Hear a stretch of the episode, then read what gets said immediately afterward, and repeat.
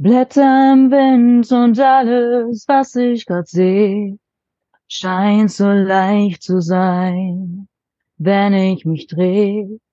Und auch wenn Worte uns noch teilen und diese Welt an uns zerbricht, ich glaube nicht, das Gute ist erlischt. Semikolon Project Podcast, der Mutmach-Podcast. Spannende Geschichten und hilfreiche Tipps von besonderen Menschen. Offener Umgang mit seelischen und psychischen Erkrankungen. Gemeinsam können wir der Stigmatisierung den Kampf ansagen und neue Wege gehen. Herzlich willkommen zum Semikolon Project Podcast. Schön, dass du wieder eingeschaltet hast. Meine Stimme ist heute ein bisschen kränklich. Und wer hat momentan nicht die Grippe? Aber meine Gästin, die ist fit. Also so gut wie fit.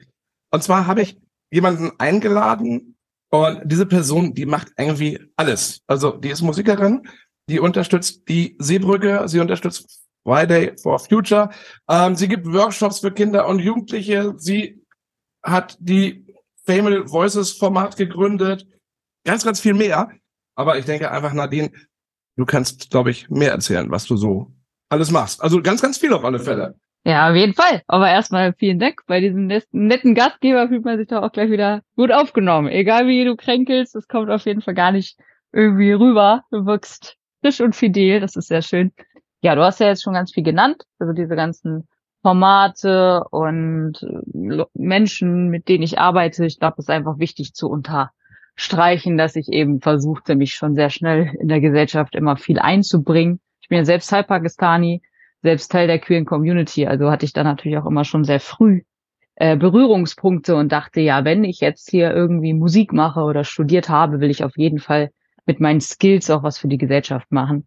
Arbeite auch sehr gerne mit Jugendlichen zusammen und wenn ich dann als Musikerin, ne, ich habe ja jetzt schon, war nominiert als New Artist vom Pop NRW, ähm, ich habe ein Stipendium erhalten dieses Jahr für meine Musik es läuft alles, ne? Es läuft alles gut. Habe auch gerade einer aus Amerika mastert und mixt meine Sachen für meine neue EP und mein Album nächstes Jahr. Der hat auch die Grammys gemacht. Der findet einfach das ganze Projekt stark und gut.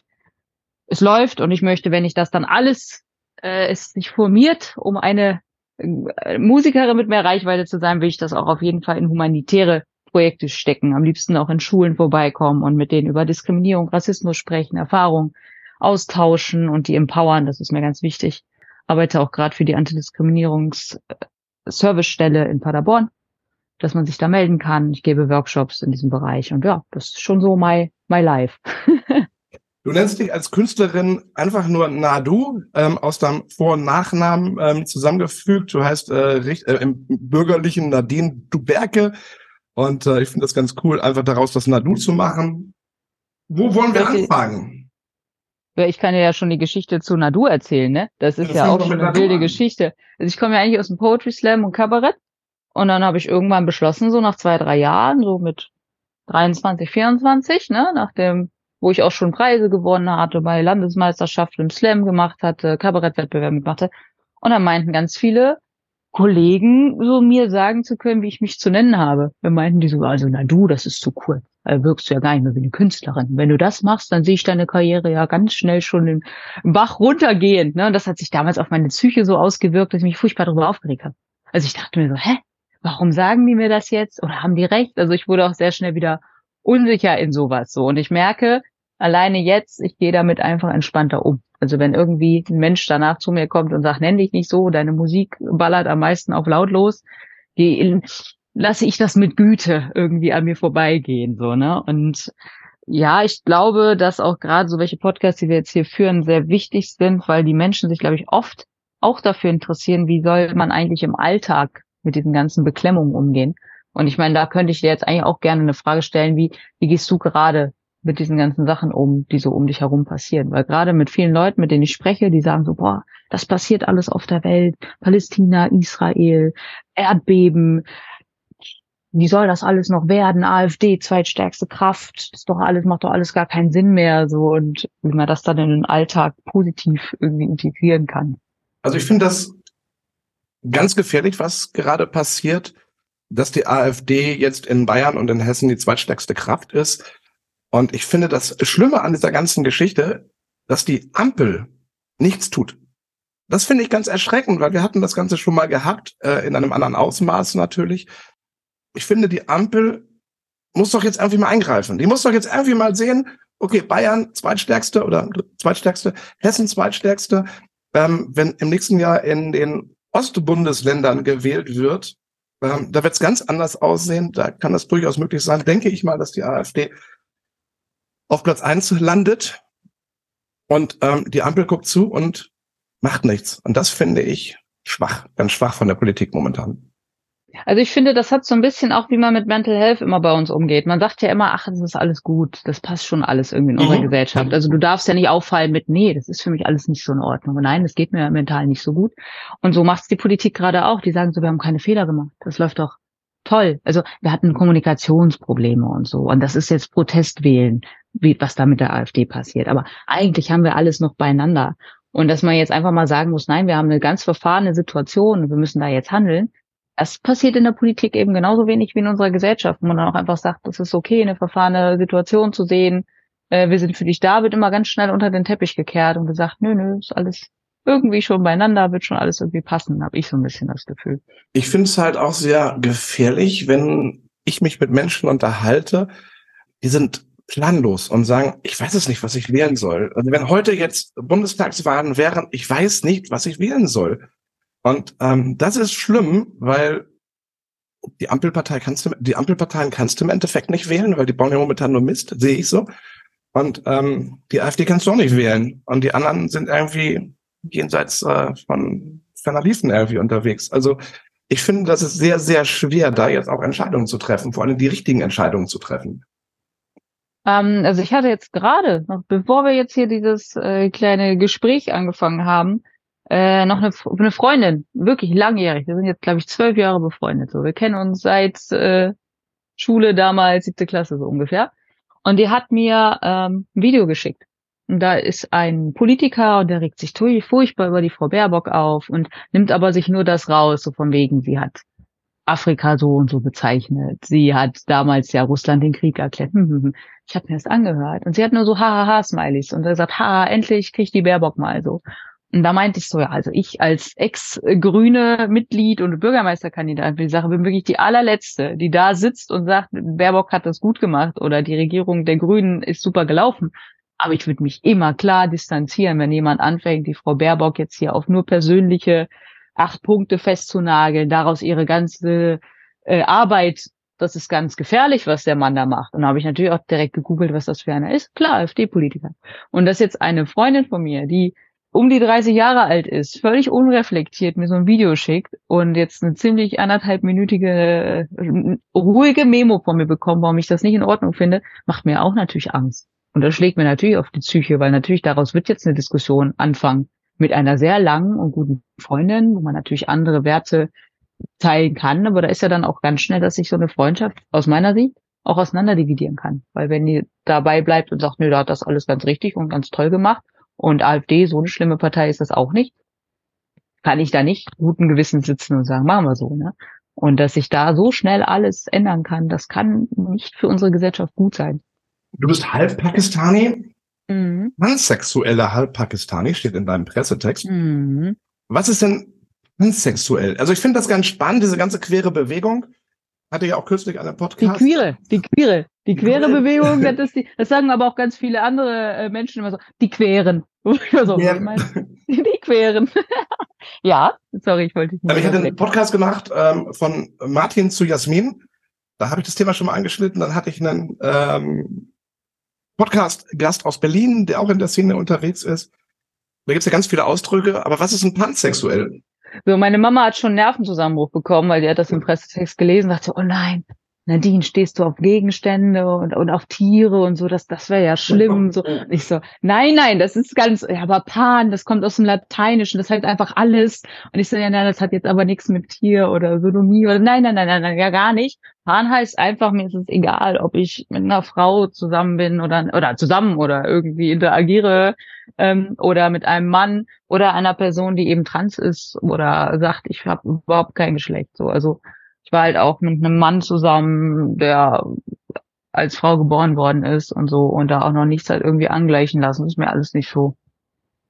I'm okay with that so. Es geht, glaube ich, auch gar nicht um das Sexuelle immer, sondern es geht ja im Endeffekt auch darum, und das sagte ähm, Jasmin in dem Podcast von Martin zu Jasmin auch, es geht ja eigentlich darum, wie kommt man eigentlich mit den Menschen klar? Und wenn man mit anderen Menschen gut klarkommt, ich glaube, dann ist es relativ wurscht, ob er Männlein oder Weiblein oder divers oder was auch immer ist, finde ich. Ähm ja, bloß jetzt, jetzt, wenn ich pansexuell sage, geht es natürlich um meine sexuelle Orientierung. Ne? Also das ist dann schon, also wenn ich sage, ich bin pan, kann man das sexuell noch dran packen oder es lassen, aber ich habe damit einfach gesagt, ich bin deshalb Teil der Community. Würde ich jetzt einfach sagen, ich bin Transfrau, dann ist natürlich völlig egal, was ich für eine sexuelle Orientierung. Wäre einfach klar, ich bin damals als Mann geboren oder so. Wie hast du das oder wie erlebst du es heute als ähm, Halbpakistani? Gibt es da Ausgrenzungen oder wurdest du schon beschimpft oder hast du irgendwie Diskriminierung erlebt? Weil das finde ich immer ganz spannend. Irgendwie. Wie, wie, wie lebt sich das als, ich sag mal in Klammern Ausländer in Deutschland? Weil da wird ja eigentlich gar nicht drüber gesprochen. Also tatsächlich, weil ich ja bei der Antidiskriminierungsstelle der Stadt gerade auch so viel mache, äh, kriege ich natürlich nur mit, wie man darüber spricht. Ne? Also ich habe da Leute, die kommen bei mir vorbei, die sind schwarz, arbeiten in einem Betrieb und dann werden Affengeräusche gemacht. Ne? Und die müssen dann da mit mir noch Beschwerden einstellen und mit mir das machen, wo ich einfach denke, das gibt's noch heutzutage, krass. Oder wenn eine Person trans ist und das dann nach Jahren irgendwie rauskommt in der Arztpraxis, möchte man nicht so gern mit der Person arbeiten. Und so ganz klar ist das vom AGG, dem Allgemeinen Gleichstellungsgesetz, nicht geklärt. Da gab es schon Entscheidungen, da war dann so, ja, okay, wenn Frauen das dann nicht möchten oder Männer, dann tun wir damit nichts. Huhn oder so, oder ich habe ein schwules Pärchen, das ich kenne. Da hat auch der Mann gesagt, ich würde mich niemals, also der eine Partner da einfach gesagt, ich würde mich niemals in meiner Physio Therapiepraxis outen, dann würden die sich von mir nicht mehr behandeln lassen. Und das hat er auch ganz klar schon gehört, weil die wissen ja nicht, dass er homosexuell ist. Und die sagen dann so, ja, wenn er so ein Schwuler und die sagen dann auch ganz andere böse Worte darüber, ist ja ekelhaft gegen die Natur und so weiter. Und wenn er das hört, denkt er immer so, vielen Dank, dass ich mich noch nicht geoutet habe dafür, ne? Und mir selber ist schon, als ich klein war, als ich ganz klein war, sah man es bei mir nicht so. Ne? Ich bin ja halb Pakistani, dann auch noch ein bisschen das Glück, ganz krass in Anführungszeichen. Ich weiß, dass das kein gutes Vokabular dafür ist. Mein Vater kommt so aus dem Grenzgebiet zu Indien. Die sind alle ein bisschen heller. Also es gibt mhm. in Pakistan noch viel, viel dunklere Hauttypen als ihn. Und dadurch bin ich sehr hell beraten. Also bei mir muss dann schon Schminke dran und der Kajal, dass man das dann überhaupt sieht. Man hat mich dann auch oft eher für eine Griechin oder Italienerin. Also alles noch in Europa angesiedelt, nicht so eine der schlimmen Ausländerinnen. Also mir kam dann schon ganz oft dieses, ja, bei dir merkt man ja gar nicht so, dass da pakistanische Wurzeln drin sind. Ich hätte immer gedacht, europäische. Und das war schon als Kind so. Aber wir hatten da auch sehr wohl Freunde und Freundinnen, die der Familie, die gesagt haben, boah, wie kannst du dich mit einem Pakistani einlassen? Oder mich dann auch immer gedacht haben, ich wäre dumm. Oder dann zu mir dann später, so mit sechs, sieben Jahren gesagt haben, wir sind so froh, dass du dich nicht wie dein Vater entwickelt hast. Und wir hatten ja krasse Vorurteile. Jetzt bist du ja doch irgendwie ein ganz anständiges Kind oder anständige Teenagerin. Ich hatte auch einmal bei einer Kabarettshow, habe ich anderthalb Stunden ein gutes Programm gemacht. Alle waren begeistert. Dann kam ein Mann zu mir und sagte, ja, ähm, Frau Duberke, mir hat das sehr gut gefallen, aber mich hat der Akzent gestört. Und dann ich so, welcher Akzent denn? Und dann meinte er so, Akzent hört man nicht nur, Akzent sieht man auch einfach. Okay. Und ist gegangen. Also war ganz klar, irgendwas mal mit Aussehen und wie ich mich dazu geäußert habe und so, das hm, fand er eben nicht so witzig. Das ist mir passiert, aber auch ganz viel immer so Diskriminierung gegenüber Frau einfach. Oder dass ich so exotisch aussehe und spreche und bin. Also was da alles so reininterpretiert wurde in dieses Pakistani. Äh, man kann sagen, keine Ahnung, schöne Frau, aber dass ich so exotisch bin, weiß ich jetzt nicht. Ja, das ist nicht irgendwie einfach weil da irgendwas reingemixt ist, ne? Das ist auch einfach nicht, dass ich den Menschen deshalb böse bin oder so weiter, aber man merkt einfach, es wird noch ein Unterschied gemacht in unserer Gesellschaft, so zwischen Pakistani-Frau, zwischen deutscher Frau, zwischen schwarzer Frau und das ist halt nicht cool. Asiatisch ist ganz schlimm. Ich habe da Kolleginnen, die sind Asiatinnen und boah, was die sich alles nach Show schon anhören müssen, so du bist so süß, du bist so niedlich und wie du redest. Also so immer dieses Verniedlichen, Verkleinern und so, das ist ja gar nicht Okay. war vor ein paar Tagen in Amsterdam, ähm, die letzten Sonntage in Amsterdam, äh, in Amsterdam genossen. Und ähm, ich finde so dieses, dieses ähm, Flair und dieses Miteinander, das ist irgendwie viel, viel lockerer als äh, in Deutschland. Also ich mag Holland eh total gerne und Amsterdam mag ich auch gerne. Ja, du läufst halt durchs, durchs, durch äh, Chinatown und dann durchs Red Light District und bist dann irgendwann auf dem Blumenmarkt und bist dann am Anne Frank Hus und ich finde das irgendwie total cool und da guckt keiner, wie, wer bist du, wie siehst du aus und da kann irgendwie jeder so sein, wie er will und wir sprechen in Deutschland von ja, Multikulti, aber ich glaube, das ist hier in Deutschland noch gar nicht so angekommen, weil ich glaube, das, was du sagtest, das ist immer noch, ja, gut, du erlebst es jeden Tag, das ist immer noch an der Tagesordnung. Äh, wie guck mal, wie sieht der denn aus? Und das finde ich halt so schlimm. Gerade, glaube ich, wenn du auf dem, auf dem dörflichen, aus dem dörflichen kommst, da ist es, glaube ich, noch besonders schwer, als wenn du in der Großstadt wohnst. Also ich komme ja jetzt hier aus Bad Wünnenberg, so Fürstenberg, das ist ja wirklich nochmal von Paderborn 30 Minuten weg mit dem Auto. Und Paderborn ist ja jetzt schon nicht die Großstadt. Und ich erlebe schon, wenn ich in Bielefeld bin, was ja nah an Hannover ist, ist es schon alles viel mehr am versucht werden, zusammen zu bekommen, so ein bisschen. Ne? Also wir haben da einfach mehr Menschen mit verschiedenen Hautfarben, einfach auch von der Quantität, weil natürlich die Stadt auch mehr äh, Geflüchtete aufnehmen mussten oder mehr Migration da einfach ist. So, die müssen sich dann damit auseinandersetzen. Ich halte auch für eine gelungene Gesellschaft, wie du das, also für mich ist das eine gelungene Gesellschaft. Wir leben alle miteinander es gibt da keine Ausgrenzung mehr. Es ist einfach ein gutes Miteinander. Es ist auch ganz wichtig, dass man dann gute Möglichkeiten der Bildung schafft, gute Begegnungsorte schafft, tolle musikalische Essens, was weiß ich, also immer wieder so Treffpunkte schafft und Leute eben nicht in so eine Isolation oder in Ghettos packt, ne? Und das ist ja auch in vielen Städten sehr unterschiedlich schon gemacht worden. Und mit hier auf dem Dorf, ich würde sagen, wenn man die fragen würde, nee, nee, also wir haben ja nichts gegen die Ausländer. Aber man merkt ja schon, ukrainische war alles ein bisschen lockerer und einfach. Wir haben ja so mit den die Syrer, also damals haben wir dafür so viel gemacht, aber wenn jetzt wieder neue Schwarze oder neue Syrer und da haben auch manche noch das N-Wort benutzt, die meinen alle, ach, wir sehen ja schon die Menschen, aber das ist alles so schwer, wenn die wieder hier sind und dann nehmen die Platz weg und dann kann unsere Sportmannschaft nicht in dieser Sporthalle trainieren und das finden wir nicht so gut und so. Diese noch Offenheit, noch mehr Leute hier reinzubekommen, das macht Angst. Und diese Angst macht ganz böse Worte aus ein paar Menschen. Aber ich denke, da sind wir wieder bei dem Thema, dass die Politik da nicht richtig reagiert. Also ich finde jetzt, das ist natürlich jetzt nicht ein deutsches Problem, das ist ja ein, ein, ein, ein globales Problem, also ich denke mal ein europäisches Problem. Und ähm, ich denke, da muss was getan werden ähm, in, in dem Bereich. Und ich glaube, wenn das vernünftig funktionieren würde, dann, dann sieht das auch alles ganz anders aus. Also ich habe jetzt was Krasses für mich als Erkenntnis in den letzten Tagen gehabt auch gerade mit Politik, weil ich es genauso sehe, man hätte für das äh, Thema Migration schon viel früher ganz andere und noch bessere Regeln finden müssen als das. Und das ist ja kein Thema, was jetzt gerade auf dem Plan steht. Das steht da schon seit 40 Jahren auf dem Plan und läuft nicht so. Und auch das Thema EU und Migration und das war alles, ist alles Bums. So, ne? Es wird immer, das Problem wird hin und her geschoben. So. Und dann hatte ich jetzt vor kurzem, äh, ich hatte mich, ich verstehe mich ganz gut darf man ja gar nicht so. Wir sind ja jetzt unter uns. Und wir sind ja unter uns. Hört, ja, genau, hört ja, ne, jetzt, hört ja gar keiner zu.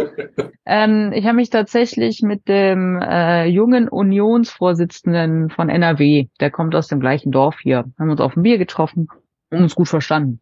Wir haben ähnliche Sachen, auch hier politisch. Ich bin auch noch im Rat der Stadt haben wir ein bisschen besprochen, was wir machen wollen. Und wir sind uns da gar nicht so fern. Es gibt da so ein paar Sachen, die sehen wir nicht ganz gleich.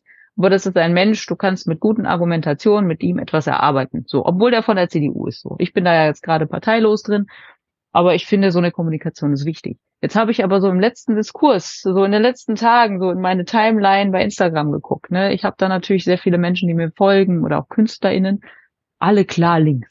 Man kann ja alle anderen Parteien nicht mehr, die sind alle neoliberal, die Grünen, die SPD, die FDP, mit denen kannst du alles nicht mehr, die CDU, das sind alles eigentlich auch Nazis, weil sie alle auch die AfD unterstützen. Du kannst nur noch die Linke wählen, wo ich auch so sitze, was, also mit Linke lange, schwierige Geschichte, ne, also das, oder dass ganz viele von den Linken abgewandert sind jetzt zur AfD bei den Wählenden, ne, huiuiuiui. Aber wenn ich das dann so lese, dann denke ich auch mal so, ja, das, die Parteien sind natürlich auch ein bisschen gefangen von ihren wählenden Personen. Also wir haben in jeder Partei Fremdenhass. Also einfach Hass dagegen, dass wir hier noch Menschen aufnehmen ja. wollen. Ich habe auch bei den Grünen wahrgenommen, dass da Menschen vielleicht meine grünen Ziele für Natur und so weiter damals geteilt haben, aber die haben meine Migrationsidee, also für Seebrücke sich engagieren, haben sie gesagt, naja, das geht jetzt nicht. Also wenn diese Leute sich da ins, ins Boot setzen, dann So, ich will auch nicht sagen, dass wir hier alle einfach migrieren lassen können oder offene Grenzen. Dann möchte ich mich auch wieder distanzieren. Aber ich meine einfach, wir können keine Menschen ertrinken lassen auf dem Wasser. Das geht nicht. Und da müssten sich alle Parteien schon mit auseinandersetzen, was wir tun. Haben sie aber nicht. Also die Grünen haben hier in unseren Koalitionsverträgen da in Paderborn einfach gesagt, die Notrettung, wenn die CDU nicht dafür ist, dann sind wir da auch nicht für. Hauptsache die Koalition funktioniert. Ne? Und ich glaube, das ist der Schmuh bei der ganzen Politik. Demokratie ist halt das einzige System, was irgendwie für uns alle funktioniert, aber es ist kein gutes System, leider auch. Ne? Gleichberechtigung ist für dich auch ein ganz wichtiges Thema, hattest du ja auch schon erzählt. Du hast die das Female Voice Format gegründet. Female, Female. Female. Female Voice Format gegründet, mhm. wo es darum geht, dass KünstlerInnen gleichberechtigt werden. Gibt es da keine Gleichberechtigung? Also ich war wirklich, also als ich so mit 18 in diese Slam-Szene gestartet bin, dachte ich, auch ist doch alles tippitoppi. Ich, ich muss mich als Frau einfach nur gut behaupten, dann werde ich schon wahrgenommen so. Und habe wirklich in meiner ganzen Kunstkarriere so schlimme Dinge erlebt und gesehen, also übergriffige äh, Moderatoren, übergriffige Organisatoren, die dann irgendwie verheiratet waren und meinen, weil du jung bist, dann können sie dich auch einfach mal angrapschen, weil sie dich ja gebucht hatten und so. Also genau diese Horrorstories, die dir immer so erzählt wurden äh, in Filmen und Serien und so, die sind mir schon so passiert. Also da wollte schon ein Mann viel älterem Alters mit einer Rotweinflasche noch in mein Hotelzimmer kommen und mir erklären, wie man meine Kunst macht und bla bla bla. Ich habe ja eben schon mit meinem Künstlerinnennamen auch erzählt, also was ich da männliche Kollegen, nicht die weiblichen Kollegen, weibliche Kollegen, das ist wirklich, müsste ich lange überlegen, wo die da einfach übergriffig irgendwas über mich meinen zu entscheiden das war wirklich heftig. Und auf dem Comedy, also auf die ganzen Comedy-Stages, wo ich da später war, sehr wenig Frauen und dann hat auch irgendwie, da einer, einer meinte mal zu mir, boah Nadine, wenn du weiterhin so frech bist, dann mache ich Bukake auf dein Gesicht. Ich habe erstmal nur so gegrinst und wusste nicht, was Bukake bedeutet. Ja, irgendwie, dass viele Männer dir da eben ins Gesicht ornanieren. Wie kann dir das ein gleichberechtigter Kollege mal eben im Backstage so gesagt haben? Und das Schlimme ist ja nicht mal, dass er das vielleicht so sagt, weil er denkt, da waren ja noch fünf andere Kollegen, die nichts gemacht haben. Die haben gelacht und dachten sich so ihren Teil. Und einer ist dann, hat mich so zur Seite und weißt du nicht, was sie gerade zu dir gesagt haben? Ich so, nee, sag mal, ja, voll krass, dass sie das gemacht haben. Fand ich auch nicht gut. Aber der hat halt keinen Ton gesagt. So, und auch wie oft dann irgendwie Veranstalter sagten, schön, dass wir das Female Voices buchen können. Wir haben nicht sonst keine einzige Frau in unserem Spielplan gehabt so aus Comedy oder Schauspiel oder so. Finden wir gut, dass wir dann einmal wenigstens das haben, damit wir einen Abend nur mit Frauen und nur weiblichen Artists haben, so.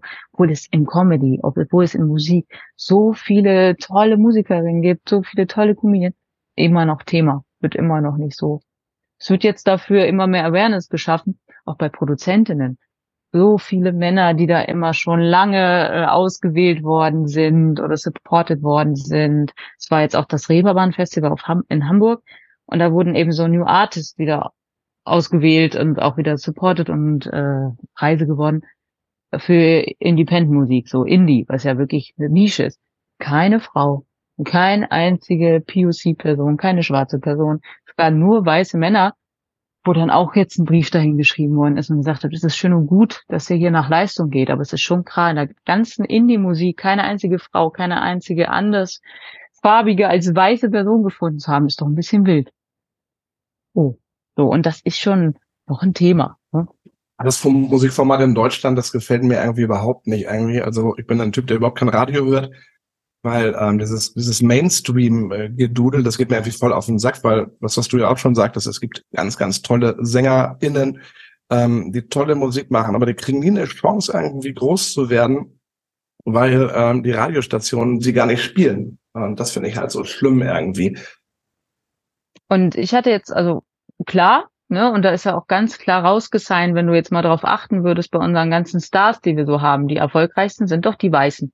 So, jetzt könnten wieder Leute sagen, okay, wir sind in Deutschland, also haben auch die deutschen Weißen hier am äh, vielleicht am meisten Fames. Das sehe ich eben nicht so. Wir haben da auch sehr gute anders hautfarbige Menschen, die wir aber immer ein bisschen exotisch aus Amerika, bla bla bla. Da ist das auch schon alles irgendwie besser gemixt und vermischt. Bei uns eben nicht. Es ist schon noch klar, dass äh, Schlager oder so, wenn das mal eben mal eine schwarze Person singen würde, das würde nicht so einkommen. Also, das wäre doch mal eine coole Geschichte, oder? Wer? Es fangen auch schon Leute an. Ich habe tatsächlich schon jetzt Artists getroffen, die das machen, aber ich war ja selber so. Oh, der ist Ein Dunkelhäutiger, der dann Schlager singt? Ja, ich stand da so, dachte auch so, geil, aber ist schon auch für mich noch eine Umgewöhnung, ne? Aber das also da, fällt, da fällt mir nur hier, wie heißt der Roberto Blanco, hast du ja, ne? Heißt der Roberto ja, Blanco? Genau. Das war der einzig Dunkelhäutige, glaube ich, im Schlagerbereich, oder? So, ja, und da hat man es ja auch immer so ein bisschen genommen als hahaha. Der, der Typ, bitte, also der macht so ein bisschen Musik, aber es war immer so ein Witz. Das war ja irgendwie nicht so, also für mich war es so, so als Kind nicht, dass man gesagt hat, was für ein toller Sänger, sondern der Roberto Blanco, ne? Oh, lustig, ne? So ein bisschen, ne? Ja, stimmt. Und zum Beispiel hatte ich jetzt auch wieder so ein Beispiel, Malonda, eine ganz tolle Sängerin aus Berlin, hat auch 45.000 Leute, die ihr folgen. Die suchte gerade ganz dringend schon Labels und Bookings, die hat ganz viele Auftritte und wollte einfach, dass das jemand ein bisschen organisiert. Hat es bis jetzt noch nicht geschafft. Das liegt natürlich an der einen Seite auch daran, dass jetzt einfach durch Corona die ganze Markt so am Boden liegt. Aber es liegt auch ein bisschen daran, ich frage mich, eine Malonda, die eben schwarz ist, die eben aus auch queeren Background hat, ich glaube schon, dass so eine Künstlerin es auch schwieriger hat, um das mal ganz offen zu sprechen. Und das ist leider einfach noch so. Und da müssen wir uns alle noch ein bisschen anpassen. Und ich finde, so lange braucht es eben auch Förderprogramme für Frauen, für Schwarze, für POCs, dass das einfach besser wird. Auch gerade mit asiatischem Rassismus bin ich auch überhaupt noch nicht Fan. Also es gibt jetzt echt ein paar Musikerinnen, die das schon thematisieren. Musiker habe ich noch selten dazu getroffen. Aber auch bei Männern habe ich da schon so krasse Sachen gehört, ne? Bestes Beispiel hat immer kleine ne, da unten rum immer ganz klein und immer ganz genau und sind ja. so gut in Mathe. Was sind das für furchtbare Vorurteile, die wir da irgendwelchen Leuten. Ich meine, Corona hatte ja auch gezeigt, dann wollte man irgendwie sich neben asiatisch aussehende Menschen nicht mehr setzen, weil die ja an Corona schuld sind oder so. Also das war ja auch krass, krasse Zeiten. Das sind, glaube ich, so Sachen, wo, wo gar nicht so drüber nachgedacht wird oder großartig gesprochen wird, was, was du jetzt sagst. Und ich glaube, vielen äh, Zuhörern ähm, oder Menschen da draußen ist das auch gar nicht bewusst, ähm, dass vielleicht eine Asiatin oder auch eine Nigerierin oder was auch immer, dass die hier arge Probleme hat in Deutschland, sei es jetzt musikalisch oder vielleicht auch überhaupt, um überhaupt ins Jobleben oder überhaupt ins soziale Leben einzusteigen. Und ich will da auch jetzt nicht, also wenn jetzt irgendwer jetzt da draußen irgendwie an den Endgeräten sitzt und sagt, jetzt schon wieder und jetzt will die uns hier schon wieder und die Armen, ich muss die doch nicht immer bemitleiden, denn das sind alles Menschen und die brauchen jetzt auch nicht dein Mitleid oder so, sondern ich glaube einfach, dass vielen noch diese Sensibilität fehlt, weil die einfach keine Menschen kennen. Also sie haben noch nie mit einer Person gesprochen und kennen da nicht so die Leidensgeschichte, weil die eben auch nicht dauernd von Betroffenen so rausgeplaudert wird. Sie kommen eben nicht zu dir und sagen, ah, ich bin schwarz. Oh, du musst mir helfen. Das ist ja auch Quatsch. Das soll ja auch nicht das werden, aber es ist einfach doch noch schwerer. Ich hatte jetzt auch, äh, einmal ist mir das aufgefallen bei einem Kind, was ich gut kenne, das meinte auch zu mir, meine Tanzlehrerin, ja, die ist aus Afrika. Da meinte ich so, nee, die ist nicht aus Afrika. Ich so, warum, warum kommst du drauf? Sie so, die ist schwarz. Ich so, ja, aber die ist ja hier geboren und äh, die ist nicht aus, also dann ist sie Deutsche. Ja, kann sie nicht sein, sie ist doch schwarz. Also das war bei dem Kind, das war gar nicht böse gemeint, aber das heißt also, wir haben schon ganz massiv, wenn wir klein sind, irgendwelche Stereotypen und Ideen, wie das alles verbunden ist, das einfach zeigt, es dauert doch noch lange, bis unsere Gesellschaft so zusammenwächst. Und auch mit Vokabeln. Ich war jetzt mit einer 80-Jährigen, die hatte Geburtstag und dann haben wir uns darüber unterhalten. Da sagte sie so, äh, ja, äh, irgendwie kamen wir auf Transvestit, das Wort Transvestit. Und sie sagte jetzt eben so, ich meinte ein Trans, Transmann. Sie so, du meinst also ein Transvestit. Ich so, nee, Transvestit ist ein sehr schlecht betitelter Begriff. Nee, nee, das sage ich immer. Früher gab es kein anderes Wort für, für so welche. Und ich so, ja, also ich verstehe, wir haben wirklich ein ganz normales Gespräch. Wir haben sind nicht böse geworden. Ich bin auch nicht böse geworden. Ich habe ihm nur erklärt, ich so, du kannst das weiterhin benutzen, das Wort. Es könnte bloß sein, wenn du mal einen Transmann triffst und zu ihm Transvestit seid, dass der sehr sauer wird, weil das wirklich aus einem ganz anderen Wortstamm und Idee kam. Und da hat sie das auch schon in meiner Diskussion alles so verstanden und wahrgenommen. Und dann hat sie mir jetzt tatsächlich so gestern oder so eine WhatsApp geschrieben und gesagt, ah ja, ich habe jetzt wirklich mal gegoogelt, was Transvestit ist und ich gehe jetzt auch zu Transmann, Transfrau. Ich verstehe jetzt, wo das herkommt. Und so welche Gespräche braucht es aber. Und da sehe ich auch immer die Betroffenen und die Szene dahinter, die sagt, nö, so ein Gespräch führe ich gar nicht. Schon wieder so eine 80-Jährige, die sich damit nicht auseinandergesetzt hat und wie kann die sich nicht und so. Das müssen wir weg von. Wir müssen ein ganz wertneutrales Gespräch führen und darüber eben ins Gespräch kommen. Und das sehe ich gerade auch leider gar nicht in der Gesellschaft begeben wenn du so erzählst, du machst ja verdammt viel, was ich auch total cool finde. Wie sieht denn so ein Tag im Leben von Nadu aus? So ein ganz normaler Tag. Also du stehst dann irgendwann wahrscheinlich auf. Und was passiert dann? Also meine Tage sehen sehr abwechslungsreich tatsächlich aus. Ne? Also das finde ich immer wichtig, ne? wenn die Tage abwechslungsreich sind. Ähm, gerade hatte ich jetzt wirklich, letzte Woche hatte ich mal Urlaub. Ich war mal auf Langeoog. Schön. Und da habe ich jetzt auch wirklich mal, ich hatte mir natürlich meinen Arbeits-PC wieder mitgenommen, weil ich dachte, ich habe da jetzt eine Show in der Oetker-Halle, eine wirklich eines der großen Musikhäuser. Ich hatte ja auch damals klassisches Klavier gemacht. Da wurde mir mal gesagt, wenn du es dahin geschafft hast, das bist du schon mal gut dabei, dass ich da jetzt mit einem Pop-Format rein darf. Und deswegen dachte ich mir, boah, wenn da jetzt noch Aufträge reinkommen, wenn die noch was brauchen, dann brauche ich mal einen PC, muss ich arbeiten. Wenn noch irgendein Notfall kommt. Also ich war schon irgendwie ab Abruf, aber war so in meinem Work-Bubble, die meistens immer um 8 Uhr morgens anfängt und um 21.30 Uhr beendet ist. Also so sehen schon meine Tage aus, lang dachte, ich kann mir gar nicht vorstellen, dass ich so einen Urlaub mache, wo ich wirklich nicht aufs Handy, nicht auf meinen PC gucke und muss auch sagen, Handy-Sachen musste ich trotzdem machen, weil der Algorithmus, meine Single, die vor ein paar Wochen rauskam, ich musste da noch ein bisschen was reinschreiben darüber. Das ist leider mein Alltag immer. Also auf mein Handy gucke ich zu viel und kann da auch schlecht davon abschalten. Und jetzt, diese Woche war ich tatsächlich mal zu Hause, habe viel für die Servicestelle und Diskriminierungsarbeit gemacht. Ich mache da gerade viele Workshop-Konzepte für Schulen dass man da mal mit denen ins Gespräch kommt, Theaterprojekte, Rap-Workshops, Musik-Workshops, Slam-Workshops auch bei mir unter anderem. Und das bin ich gerade am Koordinieren und schreibe viele Pressetexte und mach sowas. Nächste Woche bin ich wieder in Süddeutschland bei meinem Produzenten. Da werde ich die ganze Zeit nur an Songs rumschrauben. Ich werde ein Musikvideo drehen. Da sind meine Tage lang und sehen ganz anders aus. Übernächste Woche bin ich in Köln.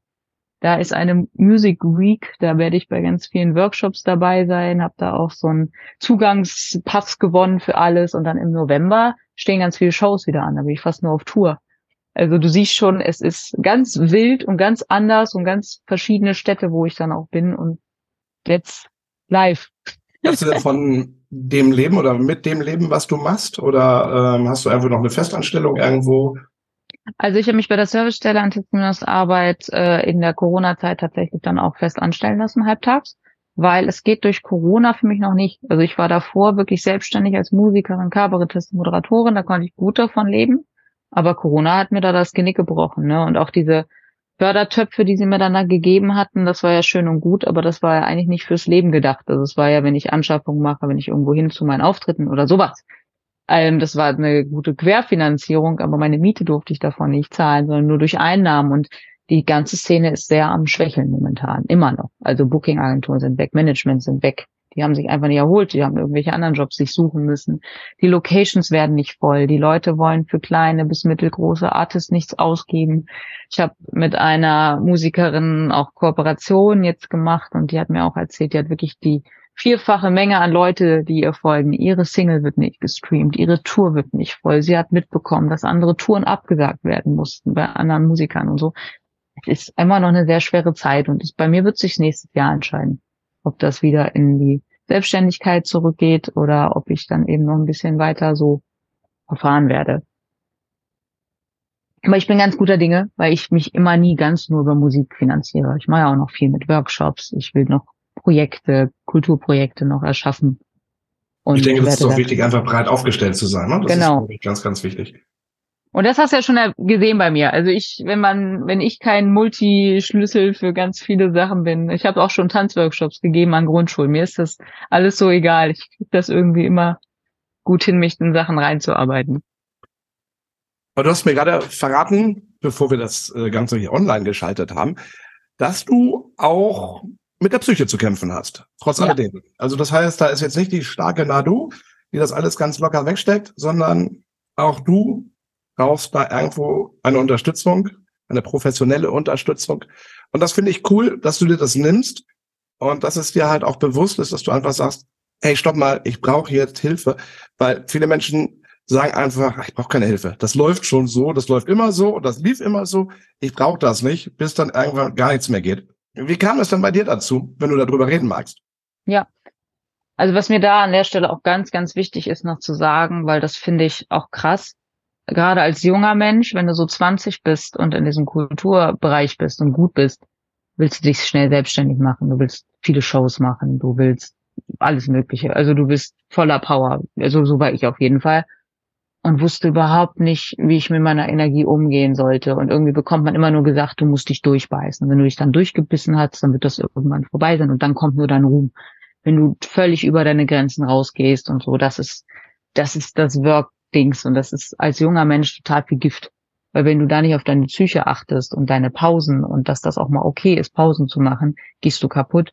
Und ich glaube, das hat mich auch irgendwann jetzt mit 28 Jahren dazu geführt zu sagen, ich bin zu lange, zu oft über meine Grenzen damals schon gegangen. Ich kann sehr schlecht mit diesen Phasen, wo ich einfach mal zu Hause bin, ein bis zwei Wochen, ich nur mit mir selber beschäftigen muss, mit dieser Ruhe und so. Ich habe mit Schlafen dann Probleme. Ich habe ist doch schrecklich, so oder? Also mit sich, sich mit sich alleine zu beschäftigen, ist so langweilig, oder?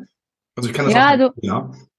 Ja, früher habe ich das mal als furchtbar langweilig und auch gedacht, ach, das ist einfach langweilig, das ist nichts für mich. Es gibt ja Leute, die können das gut, ich ja nicht. Ne? Ich muss immer unter Leuten werden. Ja, ich ja. habe erst jetzt gecheckt, das liegt nur daran, dass ich mit mir nicht alleine sein kann, weil da dann so viele Gefühle für mich hochkommen, ich dann so am Heulen bin und das finde ich aber nicht schön. Und ich, ich hatte, glaube ich, so meinen Durchbruch am Mittwoch oder Dienstag, wo jemand mich dann zu einer Party eingeladen hatte und ich trotzdem Nein gesagt habe, obwohl meine Aussicht nur war, abends gesund für mich zu kochen und zu heulen. So, das war mein, meine Aussicht für den Abend. Ich habe mich trotzdem fürs Heulen und gesund Kochen entschieden, weil ich so dachte, es bringt mir jetzt nichts, das wieder wegzuschieben. Es bringt mir nichts, den Leuten dann nicht in, ins Gesicht zu lächeln und vielleicht wieder tolle Connection gemacht zu haben. Es ist einfach mal wichtig, dass du jetzt durch diese Zeit gehst, so. Und ich muss ja auch sagen, ich bin mit der Therapie jetzt wieder am Anfang. Ich war schon mal in Therapie mit sehr jungen Jahren, mit zwölf Jahren, äh, weil da viel zu viele schlimme, traumatische Dinge passiert sind mir so, schon in meiner frühen Kindheit. Und das hat sich jetzt einfach nicht gerecht. Ich glaube, wir gehen ja alle so unseren Weg. Und ich meine, ich finde auch, wenn Leute sagen, ich will niemals eine Therapie haben, ich will damit nichts zu tun haben, wird das wohl ihr Weg sein. Also ich glaube, es kann dir sehr gut helfen. Du bist auch ein ausgeglichenerer Mensch, wenn du dich mit deinen Ängsten und deinen Problemen auseinandergesetzt hast. Aber manche möchten das eben nicht. Aber das könnte auch das Ganze mit Politik und toxisch sein und sich nicht mit anderen beschäftigen und diskriminieren, rassistisch das sind meistens auch, glaube ich, die Leute, die ihre Traumata nicht bewältigt haben, so, weil sonst bist du da nicht so aggressiv gegenüber anderen Personen. Aber wie verbringt äh, Nadine denn ihre Zeit mit sich alleine? Also Nadine mit Nadine? Also ich muss ja jetzt schon sagen, ich schummel ja auch schon wieder ein bisschen. Ne? Also ich arbeite ja noch, ne? ich mache heute mit dir einen Podcast. Also andere würden sagen, die hat, die hat einfach einen normalen Arbeitstag. Die geht, die, der fängt dann vielleicht um 10 an und hört dann auch um 18 Uhr auf oder hat auch mal eine Mittagspause dazwischen so normaler Arbeitstag, so Pressetexte schreiben, sich mit seinen Singles, bla, bla, auseinandersetzen mit Musik. Und ich würde einfach sagen, ich muss mich ja dann aber ab 18 Uhr mit mir selber beschäftigen. Und äh, ich, ich achte gerade darauf, viel zu kochen, also gesund mhm, zu kochen. Tue ich auch tatsächlich. Äh, ähm, auch so wieder mit diesen rohen Lebensmitteln, gekeimten Sachen und so weiter. Also dass ich da wieder ein bisschen mich fortbilde, was man da so in sich reinschaufeln kann, auf gut und äh, Sport zu machen. Sport auch sehr äh, strukturiert und passioniert damit reinzumachen. Und dann bin ich einfach mal mit mir alleine oder ein Buch alleine oder höre mir Podcasts zu, wie man so mit seinem Leben umgeht, an. Und dann heule ich manchmal ganz schlimm. Also gestern habe ich einfach mal schlimm geheult, weil ich irgendwie an meinen Ex zurückdachte und auch was ich ihm angetan habe. Er ist auch gerade aus einer Traumatherapie, kommt er gerade. Der hat gestern das oder heute beendet. Wir haben keinen Kontakt gerade, ich weiß das noch von anderen. Und ich kam damals, als der in so eine Traumatherapie gegangen ist, ich kam damit gar nicht gut klar. Ich dachte so, warum nimmt der sich jetzt diese Freiheit? Und wenn er dann mit diesen Leuten ist, dann ist er denen ja viel näher als mir. Und das ist ja auch, dass ich das hier so zugebe und so. Ich denke, es ist wichtig, dass man sowas mal bespricht und offen damit umgeht. Aber für mich war das nicht leicht. Und das zeigt eben, dass ich auch psychisch an mir arbeiten musste. Und das wurde mir gestern alles bewusst was das alles für ein krasser Weg ist. Und dann ging die Spirale natürlich wieder nach unten. Was für ein Weg, wie anstrengend. Und nächste Woche machst du das und dann bist du wieder da am Auftreten. Wie willst du das alles schaffen? Und finden die dich gut? Und deine Stimme und die ist blockiert. Und gestern hatte ich ja von diesem Öl erzählt, was, wo ich mir die Atemwege da irgendwie so ein bisschen. Anis Kümmelöl. Genau. Nee, Kümmelöl, genau. Kümmelöl, Kümmelöl. So, hat meine Atemwege irgendwie falsche Röhre und ich war so voll am Husten. Und da dachte ich auch so, oh nein, jetzt ist die Stimme wieder kaputt. Und wenn die Stimme kaputt ist, also da, da geht dann auch so eine Spirale nach unten. Da musst du einfach einmal eine Stunde dich ausheulen und schlafen. Und das, wenn du dich dann irgendwie am nächsten Tag sieht auch alles wieder besser aus. Aber ich glaube trotzdem, dass das ganz wichtig ist, dass du jetzt durch diese, also das ich, nicht du, ich, ich, ich, wir, durch diese Phasen wir. jetzt, wir alle gemeinsam durch diese Phasen jetzt müssen. Und das kann mir, glaube ich, keine Person gerade abnehmen, so. Es ist schon schön, dass ich zum Beispiel auch die Crazy Naps macht mit mir Musik auch, die ist äh, Rapperin.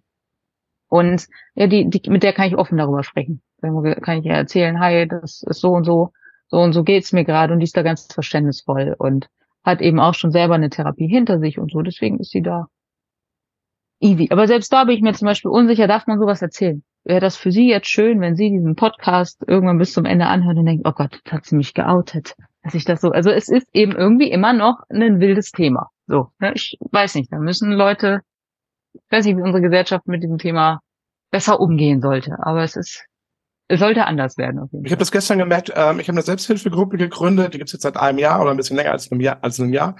Und das war jetzt so, so diese jetzt diese warme Jahreszeit oder diese helle Jahreszeit, da war relativ wenig. Ne? Also da hatten wir so unsere Stammgruppe und ähm, gestern Abend klopfte es an die Tür, stand da so ein junger Typ in der Tür. Hallo, ich bin, ich weiß gar nicht mehr, wie er heißt. Ähm, ich habe gehört, hier ist eine Selbsthilfegruppe, ich wollte mal Hallo sagen. Und wir haben das jetzt so vereinbart, dass wir uns immer ähm, für neue Leute am letzten Mittwoch im Monat entscheiden. Ne? Also das heißt, es ist schon eine enge Gruppe irgendwo und ähm, für neue Leute immer der letzte Mittwoch im Monat. Und das haben wir ihm dann auch erzählt. Und dann kam das halt so ins Gespräch und ich habe ganz, ganz viele Anfragen und auch die anderen Teilnehmer haben ganz viele Anfragen. Ähm, sag mal, du gehst doch zu so einer Selbsthilfegruppe, kann ich da nicht auch mal mit hinkommen? Oder ähm, was macht ihr denn da überhaupt? Und redet ihr nur über Krankheiten oder was macht ihr denn da? Und äh, ich merke das halt jetzt, dass gerade jetzt in dieser dunklen Jahreszeit, ähm, dass es wieder mehr wird, ne? Also mit dieser, mit der Psyche. Ja, aber ist ja auch schon wieder beschreibend, ne? Dass so viele Leute euch da jetzt irgendwie die Türen einlaufen und irgendwie so unter der Hand und ist ja erstmal nur eine Selbsthilfegruppe, weil man ja sonst wahrscheinlich die Therapie schon immer so ein bisschen gescheut hat. Und dass das aber eben alles so ein bisschen unter der Hand wieder läuft, ne? Ja, aber das Witzige ist aber tatsächlich, die kommt zu uns und, ähm, und sagen dann irgendwann, ich habe mich angemeldet in der Klinik. Wie? Ja, ich gehe nächste Woche in die Klinik. Ich habe mich da angemeldet. Ich mache jetzt eine, eine Tagesklinik-Geschichte. Oder der eine Typ äh, hat eine Traumatherapie gemacht. Äh, ein total cooler Typ und meinte so, nächste Woche gehe ich zur Traumatherapie. Und wir so, ja, wie nächste Woche gehst du zur Traumatherapie? Ja, ich stehe da auf der Liste und nächste Woche kann ich da anfangen. Und das finde ich halt geil, ne? dass die halt irgendwie über diese Selbsthilfegruppe, ähm, dass sie dann halt wirklich merken, hey, stopp mal, die anderen, die da sitzen, haben auch schon eine Therapie gemacht oder die haben Erfahrung. Und warum soll ich das jetzt nicht tun?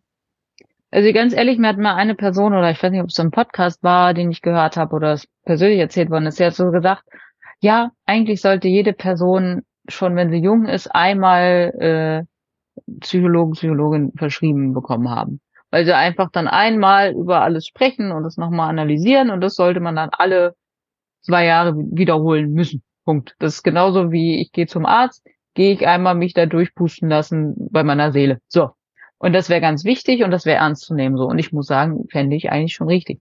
So, ich glaube, da könnte man vieles, also ich finde auch jetzt sehr schön, dass mir die Kasse das bezahlt. Aber wer sollte sonst dieses ganze Geld dafür bezahlen? Meine Ergotherapeutin hat das tatsächlich auch gesagt, ähm, dass ähm, sie das gut finden würde, dass jeder Mensch in die Therapie geht. Vielleicht so wie du es auch gesagt hast, so als als Check, dass man sich einfach mal checken, durchchecken lässt. Weil sie sagte auch, da ist so viel was du ja auch sagtest, Unmut und, und schlechte Stimmung und miese Stimmung und ja, und dass die Leute einfach mal über ihre Probleme reden können. Was ist denn überhaupt los? Also ich glaube auch, jetzt würden vielleicht wieder viele sagen, ach, das sind dann krasse Kosten und das kann unser Staat gar nicht. Aber ich glaube, unser Staat würde dann auch einiges an Sachen, wo dann Leuten irgendwas im Rücken oder im Hals oder so, weil das psychisch eigentlich ist. Na klar, äh, ganz viel. Ne, durch äh, ganz andere Probleme passiert, dann auch da wieder einsparen. Und natürlich ist auch, wenn eine Person so ein Check-up machen lassen würde, die kann ja nicht gezwungen werden, Therapie zu machen. Wenn die Person nicht will, will die Person nicht. Ich glaube, eine Therapie wird richtig. dann immer sehr, ne, und dann werden ja auch nur ein paar wieder weitermachen und sagen, ich möchte überhaupt in diese Probleme reingehen. Und deswegen fände ich es eigentlich eine umsetzbare äh, Idee. So. Meine Meinung ist, ähm, dass in der Schule das angeboten werden müsste, dass es da ein Fach gibt, Mental Health, und nicht als Projektthema, sondern als ganz normales Unterrichtsfach von der ersten Klasse an, wo halt wirklich alles besprochen wird. Was passiert eigentlich in der Pubertät? Oder äh, wie verändere ich mich eigentlich? Warum komme ich in den Stimmbruch? Das sind ja alles so, so Themen, die ja in der Schule gar nicht so behandelt werden. Und ich denke, das ist ein ganz wichtiges Fach, ähm, wo man sich halt mit sich selber im Unterricht beschäftigen kann. Und das gibt es ja leider Gottes nicht. Also ich nehme an den Schulen, an denen ich jetzt bin, schon wahr, dass man das versucht zu integrieren jetzt. Also man ist schon jetzt, man okay. hat da jetzt auch schon so ein Fach, wo man dann so, so lernt, Entspannungstechnik und so weiter. Aber die Gegenwehr ist extrem bei Jugendlichen. Also gerade in der Pubertät ist ja schon alleine die Schulsozialarbeiterin dahin zu gehen total versagen, dass man von der sich Hilfe holt oder von dem eine Schulpsychologin, das wird meistens von der Schule so in einen Topf geworfen. Die Sozialarbeiterin ist auch Schulpsychologin und bla bla. Und Schulpsychologin brauchen wir nicht. Wir haben hier nur sehr viele gesunde Schüler und Schülerinnen, sonst wären wir ja eine schlechte Schulleitung und so. Also da fängt es schon wieder an. Ist schön, dass wir jetzt in die Schule dann da irgendwelche Fächer haben, wo man dann mal Yoga lernt. Aber diese richtigen sich in, mit der Psyche auseinandersetzen. Ganz viele Jugendliche machen da auch schon wieder dicht und Kinder, weil sie von zu Hause schon wieder mitbekommen haben, Psyche ist was Schwaches. Wir in unserer Familie haben keine psychischen Probleme. Und das übernimmst du schön und tradierst du auch schön weiter. Und da müssten wir irgendwie an die Eltern schon drankommen und an da, bis sich das dann bewegt. Aber man müsste anfangen. So, aber da sind wir auch wieder bei der Politik. Ich glaube, ganz viele sind genervt von der Politik, weil ja auch genau solche Innovationen nicht gegangen werden. Es wird immer gesagt, alles gut, wie es ist. So. Genau, läuft. Du durftest schon ganz, ganz früh, ganz, ganz früh Klavierunterricht nehmen, wobei das gar nicht so einfach war. Du musstest drum kämpfen, Klavierunterricht zu nehmen. Durftest dann aber auch noch Cello und, und Gesangsstunden nehmen. Wann war denn das und warum hattest du so, warum wolltest du mit aller Gewalt Instrumente spielen lernen? Also es war erstmal mal so ein bisschen, dass meine Familie meinte, wir sind unmusikalisch, also besonders meine Mutter die hatte das irgendwie beschlossen für sich und, und dann war es irgendwie durch für sie das Thema. Dann meinte sie, dass es eben auch viel Geld ist und das wollte sie jetzt nicht ausgeben, es war auch nicht unbedingt da. Und für mich war das irgendwie so eine Wichtigkeit. Ich weiß auch, ich kann es dir gar nicht erklären. Also warum ein kleines Kind mit vier Jahren auf die Idee kommt, das überhaupt zu machen, das hat auch damals meine Familie irgendwie völlig irritiert. Wir waren nicht die Familie, wo viel zusammen Musik gehört worden ist. Wir, meine Mutter hatte eine einzige Kassette, da waren zwölf Songs drauf. Ich glaube, Let It Be und Que Sera und was weiß ich, sowas war da drauf. Das war einmal zusammen. Die und äh, das war dann einmal zusammengebrannt und die gab es dann auf jeder Autofahrt. Und sonst gab es keine Musik. Also mehr war da auch nicht. Und die wusste auch immer nicht, wer das gemacht hat. Bis ich erfahren hatte, dass Let It Be von den Beatles war, da war ich, glaube ich, schon zehn Jahre alt oder so. Das, oder dass das ein berühmter Song ist. Ich war so, oh krass, den kannst du auch. So. Und deswegen musste ich da zwei Jahre lang in den Ohren hängen, bei jedem Ostern, jedem Weihnachten und so weiter. Und deswegen war sie auch so dagegen.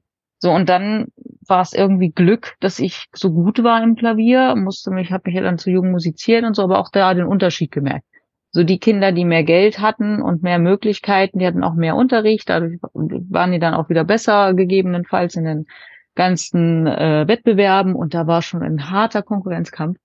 Aber dadurch, dass man das Talent bei mir gesehen hätte, hat man mir dann natürlich noch Cello oder Gesangsunterricht ermöglicht. Und ich kenne ganz andere Musizierende, die haben wahrscheinlich genauso viel Talent wie ich oder sogar mehr und die schaffen es einfach nicht, weil es kein Grundkapital von zu Hause gibt. Ne? Und auch zum Beispiel so Stipendien, Stipendien jetzt nicht so, aber auch so manche Förderer geben dir da zwar Geld zu deinem Projekt, aber du musst schon ein Grundkapital mitbringen. Und nur dann geben sie prozentual mehr dazu. Das ist nicht gut, das ist noch keine Chancengleichheit für Musizierende so. Mit vier Jahren Klavierunterricht und war dir dann eigentlich schon als kleines Kind klar, ich will irgendwann richtig Musik machen oder wann war dir das klar? Also ich war wirklich, als ich da mit sechs da meinen Unterricht gemacht habe, habe ich meine eine Klavierlehrerin gehabt, die sehr ehrgeizig mit mir wurde. Also die hat ja dann auch gesehen, dass du mit sechs Jahren dann schon bei Jung musiziert direkt mitmachen kannst. Heißt schon, du bist sehr gut oder auch sehr willig, das alles zu lernen und zu machen. Und ich für mich war bis zwölf ganz sicher, ich werde ganz große Konzertpianistin. Also ich hatte dann auch ein Vorspielen in Detmold als Jungstudentin, als Kind sozusagen. Die nehmen dann Jungstudentin, du kannst dann da schon Seminare belegen mit den anderen Studierenden zusammen. Und ich wollte das machen, hundertprozentig. Ich bin daran auch voll zerbrochen. Das ist, glaube ich, auch mein Mental Health Problem gewesen. Ich habe viel zu früh, viel zu viel Verantwortung und Druck dafür spürt und mir selber gemacht. Und da hat mich ja auch keiner ausgeglichen. Das muss man auch sagen. Diese Wettbewerbe waren immer, ist doch ganz viel Spaß, ist doch ganz viel Fun. Aber ganz ehrlich, wenn für dich davon abhängt, wie die Leute mit dir umgehen, sehr klar davon abhängt, ob du später mehr Erfolg haben kannst, ob du den ersten Preis, den zweiten oder weitergeleitet wirst oder nicht, dann sind diese Wettbewerbe alle gar nicht so lustig für dich als Kind. Und dann ist ein Weltzusammenbruch, wenn du da einen Punkt zu wenig hast und dann nicht den ersten Preis machst oder andere mit dir den ersten oder zweiten, dritten. Das ist wichtig für dich und das ist voll die Leistungsgeschichte. Und da hat auch keiner mit mir über Mental Health gesprochen oder wie man gesund mit sich selber oder dem Körper. Also du warst der total Loser, wenn du das nicht hinbekommen hast, so. Und da ist klassische Musik auch nochmal ein bisschen anders, finde ich, als Popmusik oder so. Also es war schon harte Bandagen damals. Und wann hast du gesagt, so klassische Musik muss nicht unbedingt, du machst dann eher ähm, Deutsch-Pop? Also ich bin äh, ja mit elf, zwölf zusammengebrochen. Das ist ja dann einfach, ich war mhm. raus.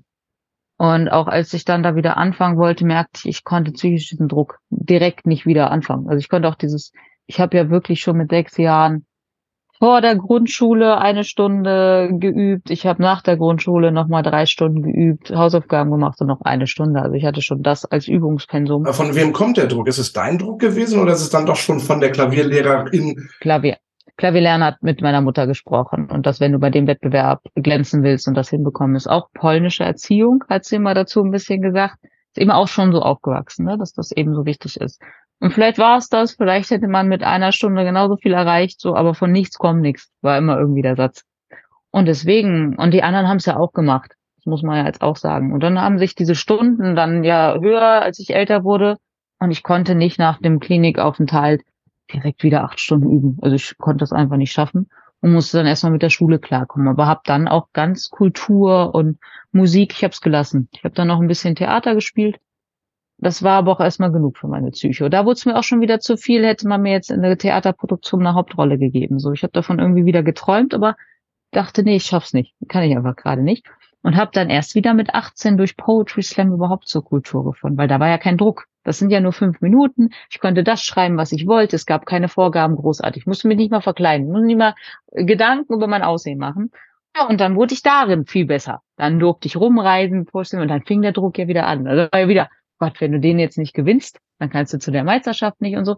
Aber da war ich jetzt irgendwie jünger und dachte, ich komme besser damit klar. Und da habe ich meine Verbissenheit dann auch genutzt und habe daraus noch Kabarett gemacht und noch wieder Gitarre gelernt und in einem Jahr mich trotzdem qualifizieren können, zu Gitarre, Gesang und Klavier zu studieren, weil ich einfach jeden Tag geübt habe. So. Und bin aber in ein eigentlich gleiches Muster gekommen, wie ich damals als Kind auch war. Und das hat diesmal ein bisschen besser gewuppt alles, weil es vielleicht meine Songs waren, weil es vielleicht meine Ausdrucksweise mehr war und ich mich manchmal auch einfach dem Druck entzogen habe. So. Aber ich hatte dann auch wieder eine neue Gesangsdozentin, die auch wieder Druck machte und sagte, du kannst das alles nicht und wenn du nicht mehr übst und dann wird das alles nicht, war ich schon wieder nur am Heulen und was weiß ich. Also du, du wiederholst auch deine Schemata nochmal viel und jetzt muss ich das auch nochmal alles mir wieder anschauen und versuchen, damit besser umzugehen. Das wird ein lebenslanger Prozess bleiben. Also the long way to the top. Ja. Aber ich glaube auch, wenn du on the top bist, äh, hast du dann wieder andere Probleme. Dann hast du ein Label, was dir immer in deiner, äh, hier in deinem Nacken sitzt. Und musst du auch deine Mechanismen gelernt haben, dass du weißt, wie gehe ich jetzt damit um? Und ist es mein Druck? Ist es ihr Druck? Wie kann ich einfach, unterm Strich kann ich keine Person zu irgendwas zwingen. Es sind auch viele Künstler, die sich von ihrem Label trennen und einfach ein eigenes Label gründen, ne? weil sie diesen Druck halt oder diese Kosten, diesen Kostenapparat gar nicht zahlen wollen und so weiter.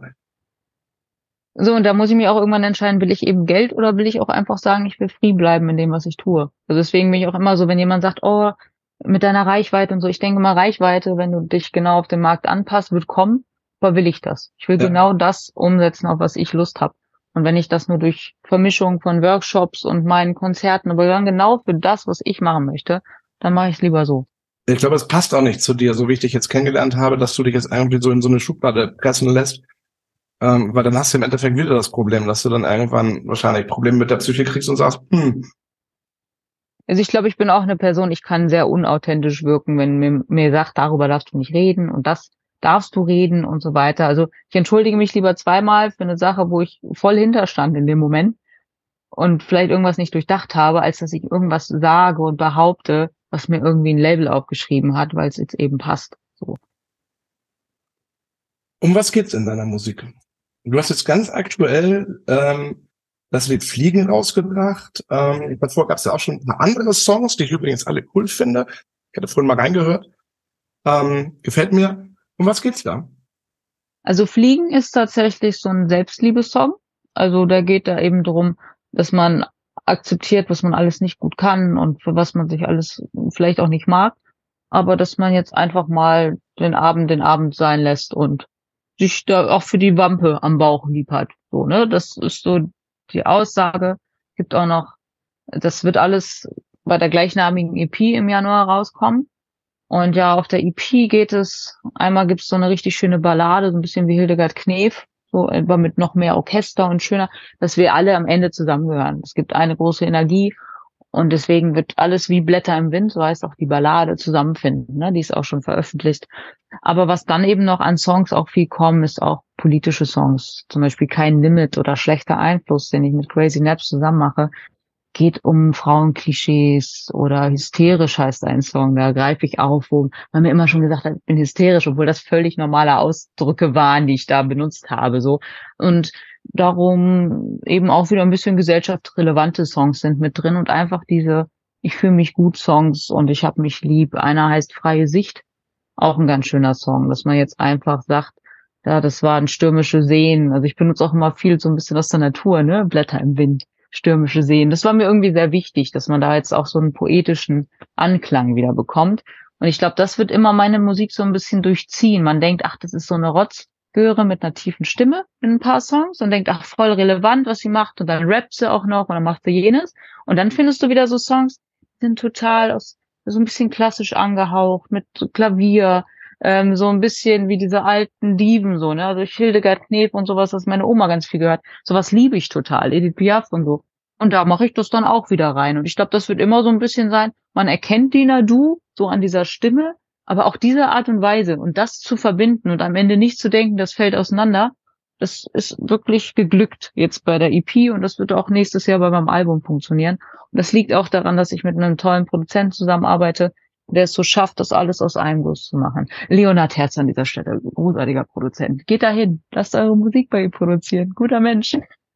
Wir machen da mal Witze drüber. Ich erzähle nämlich immer so, ja, tunesische Rapperin, äh, Produzentin, Aufmischen macht das mit mir und die Künstlerin, die Künstlerin. Und dann sagt mein Produzent immer, du arbeitest auch mit so einem weißen hetero-cis-Mann zusammen. Das ist dir schon klar. Ich so, ja, ja, ja, das sag ich auch. Das sag ich auch. An dieser Stelle ist mir ganz wichtig. Ja, ich arbeite auch sehr gerne mit weißen Männern zusammen, sind auch super gute Leute. So, also ist auch ganz wichtig. So, Liebe geht raus. und du gehst 2024 auf Tour. Ja. Ähm, es, es greift alles dann auch gut durchaus zusammen, so, die EP ist raus, Album ist fertig. Ich, wir sind ja wieder hier unter uns, ne? Also es sieht ganz gut aus, dass eins live die EP bespricht. Und das wird natürlich dann auch nochmal einen neuen Startschuss geben zu Dingen. Und es sind auch jetzt ein paar Label- und Booking-Agentur-Gespräche schon im Gange so und da wird sich irgendwas entscheiden. So. Und deswegen ist da mit so viel Material und dann auch noch der Crazy Naps, mit der ich auch ein kleines Rap-Duo gegründet habe, bis dorthin zu, äh, nächsten Jahres, werden sich einfach diese ganzen Termine dann zusammenkoppeln und dann geht's los. So. Also es steht alles in Startlöchern. Dann bin ich gespannt, wenn wir uns vielleicht nächstes Jahr wieder hören, was passiert ist. Das wäre bestimmt total klasse. Ja, sehr gerne. Voll gerne. Dann kann ich dir nämlich alles erzählen von Album und was mir so passiert ist auf diesem Weg. So würde ich mich sehr freuen. Wenn ich dich jetzt fragen würde, kannst du uns jetzt hier ganz spontan, wir sind ja unter uns, Nadine, mm. ähm, kannst du uns ein Lied äh, hier ganz live mal so präsentieren, nachdem du jetzt einen Schluck aus der Flasche genommen hast? Natürlich, jetzt habe ich ja meinen Wodka Intus. Nein, Spaß. Gut. Ähm, ich hatte ja von Blätter im Wind und diesem Verbundenheit. Das müsst ihr euch jetzt mit einer ganz schöner Orchestermusik und dem Klavier vorstellen oder einfach bei Spotify na du Musik eingeben. Aber da mache ich gerade mal einen kleinen Teil von so. Blätter im Wind und alles, was ich grad seh, scheint so leicht zu sein, wenn ich mich dreh. Und auch wenn Worte uns noch teilen und diese Welt an uns zerbricht, ich glaube nicht, das Gutes erlischt. Ich glaub an dich, ich glaub an mich. Ich glaube an uns und dass alles gut wird. Worte aus Eis treffen hart und bedacht. Es scheint viel leichter zu sein, zu verschwinden im Sturm. Wie Blätter im Wind, wie Blätter im Wind